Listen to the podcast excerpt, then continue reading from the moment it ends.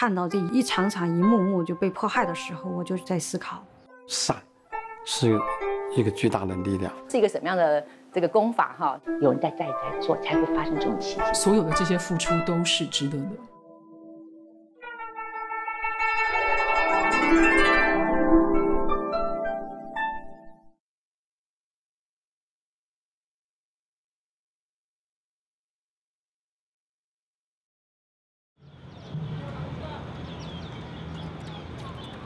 这是二零一二年的四月二十九日，为庆祝法轮大法红传二十周年，而在台北的自由广场举行的大型排字排图活动。七千多名学员从全台各地赶来，用这种方式向人们展示法轮大法的美好。今天来到这边，觉得非常庄严，也非常神圣，啊，也感到非常的荣幸。因为下个礼拜就是我们师傅的生日，那我们今天今天是带非常呃快乐的心情。哦，我今天来到自由广场为了牌子，很高兴呃今天能够当整体的一份子。嗯，今天黄红色的。那学法轮功对你最大的改变是什么？不跟人家吵架。七十九岁的时候，哈，呃，就是脚都 跑很难难走了，啊，脚脚很不好啦，哦，啊，练法轮功以后，哈，嗯，走得很好。觉得自己蛮幸运的，因为之前德法之前，大概我自己知道了，那个个性比较冲动，哎呀，就口气也比较不好。那德法以后，我才能够跟我太太一路走到现在，因为我那时候就已经认识了。他是因为我脾气有改善，所以后来他才决定嫁给我。对呀。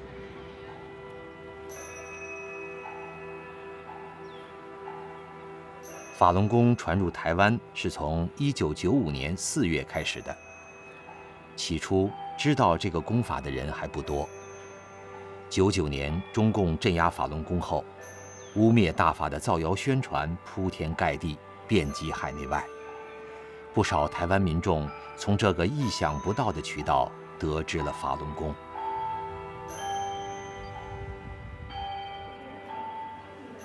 我们长期都知道，中共的媒体就是喉舌媒体，中共出来的这些消息哈，那他要打压什么团体啊？那我们也都知道，其实就是所有的民间的想要自由表达的哈，自由表达的、自由信仰的哈，他都会打压。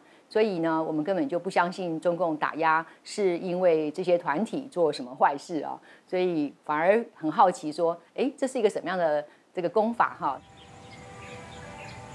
为了查明法轮功是否如中共喉舌媒体所说，台湾当局决定展开调查。台北市政府发布公文，指令各派出所的警察到社区了解法轮功。内湖区派出所的张永祥，也是参与调查的警员之一。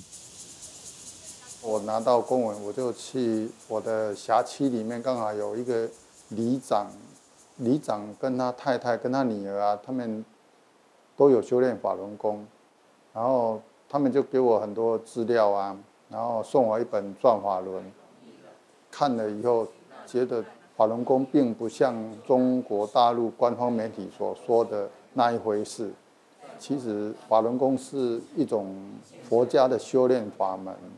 那当时我是一边抽烟一边在看，当看到这个第七讲永志师傅在讲抽烟问题的时候，然后我就突然觉得烟怎么很难抽啊？然后我想说，那应该是那个烟坏掉了，然后又开一包新的，然后又说哇更难抽。嗯，然后我就想到，哎，刚刚那个录影带好像有讲什么抽烟怎么样啊？哎，然后我就把它倒带，然后再再看一次，然后就看到李永志师傅就说，哎，你再抽吧，你再抽不是滋味啊。哎，然后我就想说，哎，怎么师傅好像在讲我啊？然后我就从从那次以后就没有再抽烟。张永祥完成了上级交代的调查工作，自己也走入了修炼法轮功的行列。像张永祥一样，千千万万的台湾民众因为中共的镇压了解了法轮功，并开始了修炼。全台湾三百多个乡镇市区，共有九百多个练功学法点。到二零一二年的时候，台湾的法轮功学员人数已达到数十万，修炼者涵盖大学教授、医生、律师、工程师、公务员、军警、士农工商等各阶层。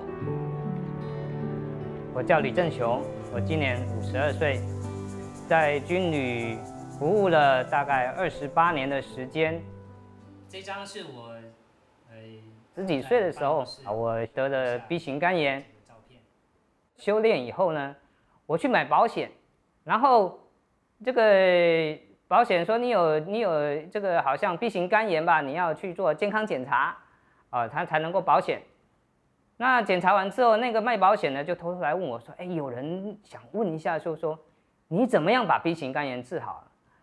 哎，B 型肝炎是那时候我才知道哦，B 型肝肝炎因为练功之后不药而愈了啊，基本上这个当时是没有没有什么特殊的方法可以可以把这个 B 型肝炎治好。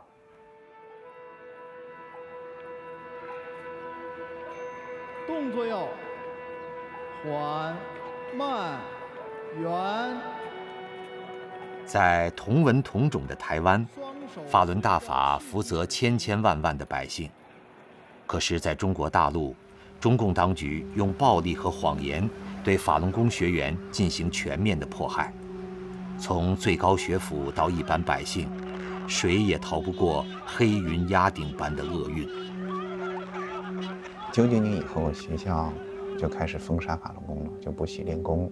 不许在外面练功，然后警察包括保卫处的都来找我。后来那就更不像话了，就像我们家门口每到敏感日期都有人站岗，不是警察也就是便衣警察或者居委会的这些人都在那站岗，守着你，看你什么时候出去给你做记录啊，类似这样的事情。就两千年六月呢，在清华小树林练功点呢，我们又开始恢复集体练功。集体练功就早上六点的时候，我们出来摆一个小录音机在那儿放音练功音乐，最多的时候可能有十来个学员走出来练功。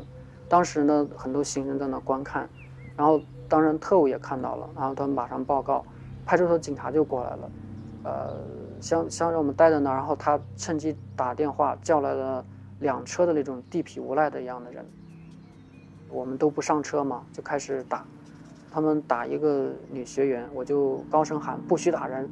后那个一个警察，一个小警察过来，嘣，对着我一个太阳穴就砸了一拳。清华大学是中国最好的理工科大学之一。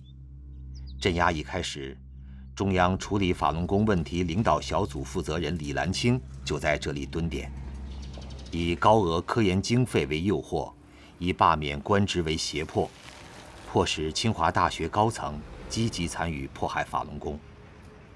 在清华大学的学生、教授、教职员工和校友中，至少五人被迫害致死，一人被迫害成植物人，至少八十位清华大学的法轮功学员遭受强制洗脑、酷刑、劳教和非法判刑，最高刑期达十三年之久。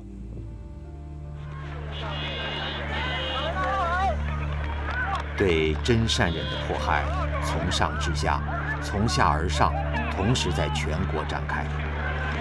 中共以举国之力打击社会各阶层修炼法轮功的民众，用暴力和谎言逼迫老百姓放弃道德和良心。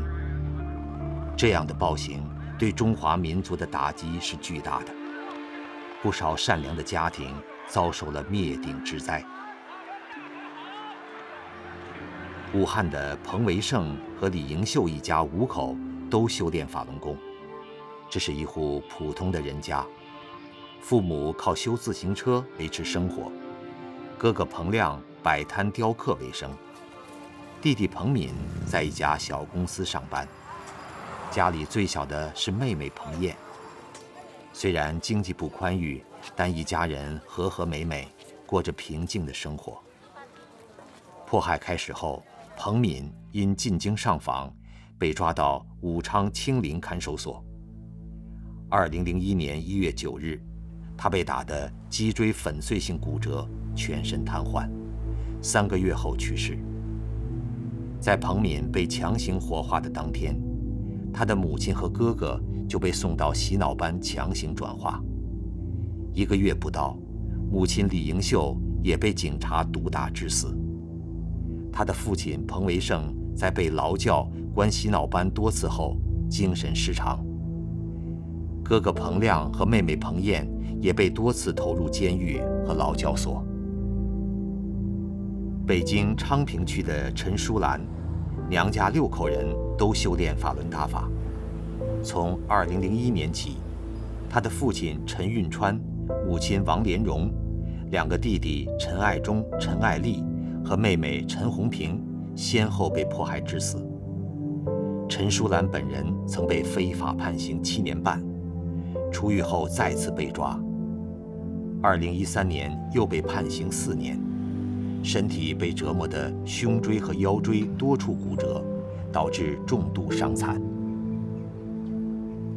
二零零五年八月，从中国国内传出了这样一个录像：沈阳市鲁迅美术学院财务处职工，三十六岁的法轮功学员高蓉蓉。因被沈阳龙山教养院警察连续电击面部近七小时，导致严重毁容。到了晚上九点，狱警还要接着电击。